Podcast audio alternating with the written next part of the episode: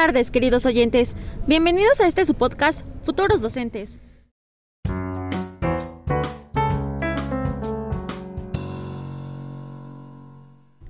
El día de hoy abordaremos un tema muy interesante, donde hablaremos acerca de cómo se promueve el aprendizaje significativo en los estudiantes y cómo influye en la realización de sus planeaciones. Para iniciar este tema, le damos la bienvenida a nuestra querida invitada, Carla. ¿Qué nos puedes decir acerca de este tema?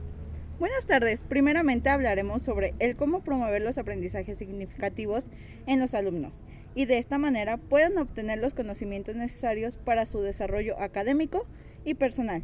Nos basaremos de acuerdo a los estilos de aprendizaje de cada uno de los pequeños, como lo es la forma auditiva, visual y kinestésica. Y de acuerdo a estos estilos, llevaremos a cabo la planeación.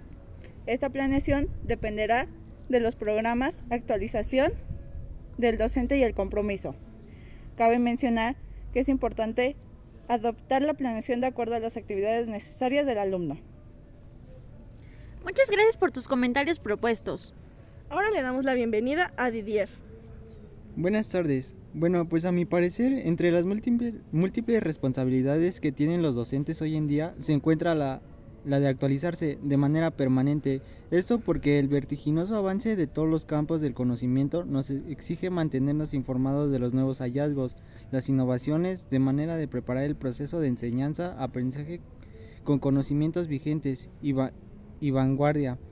Pero eso no es todo, ya que los conocimientos no avanzan solo en, disciplinar, también lo hacen los conocimientos pedagógicos y didácticos, sobre los cuales también se deben actualizar. Existen diversas formas en que un profesor puede actualizarse, desde nuevas herramientas de trabajo hasta cambiar la dinámica en que elabora su clase y por supuesto cursos que le sirvan de guía y le aporten conocimientos. La importancia de mantenernos actualizados residirá en la aportación que le brindes a los alumnos, los conocimientos que adquirieron y las posibilidades de enseñar con nuevos métodos. No te preguntes para qué seguir aprendiendo, mejor pregúntate cómo sigo aprendiendo. Agradecemos tu participación. Ahora continuaremos con mi compañero Christopher. ¿Cómo es que se hacen las planeaciones y qué aspectos debe de tener presentes el docente para la realización de estas? Muchas gracias compañera. Para iniciar mi participación quiero comentar que lo que diré fue sacado de mi entrevista hacia un profesor de primaria. Bueno, para la realización de sus planeaciones, este docente tiene muy en cuenta el currículum, el libro de texto, y sobre todo los diferentes tipos de aprendizajes de los alumnos, así también como sus conocimientos previos del tema que se va a abordar. El docente asiste a cursos y busca información de Internet, pero no de cualquier página, sino de textos con validez. Estos son sacados de libros de aprendizajes clave o sitios gubernamentales. Muchas gracias, compañero. Continuamos contigo, compañero Alexis. Muchas gracias. Bueno, yo hace poco tuve la oportunidad de ir a una escuela a observar y ahí me pareció muy interesante la forma de enseñar que manejaban los maestros. Muchos en lugar de utilizar textos muy largos para los estudiantes, deciden reemplazarlos por dibujos. Yo cuando vi esto, entendí que de esta manera los alumnos llegan a comprender mejor los temas, sin estresarse, por escribir mucho o por leer mucho. Bueno, creo que igual es importante mencionar que cada docente hace lo que puede para mantenerse al día con la sociedad, en especial con sus planeaciones. Los niños no son lo mismo a como, lo eran hace 50 años. Por ejemplo, es algo difícil como docente seguir el ritmo del tiempo. Muchas gracias. Para finalizar, ¿qué nos quieres decir, compañera Areli, acerca de lo abordado?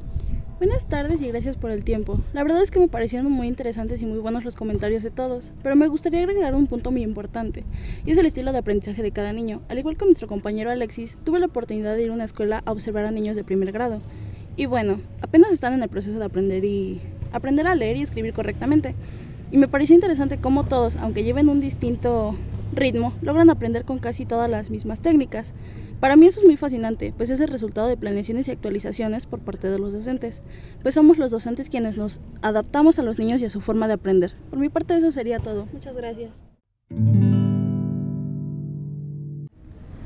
Gracias por sus comentarios, compañeros. Les agradecemos bastante por tenerlos en este su podcast Futuros Docentes.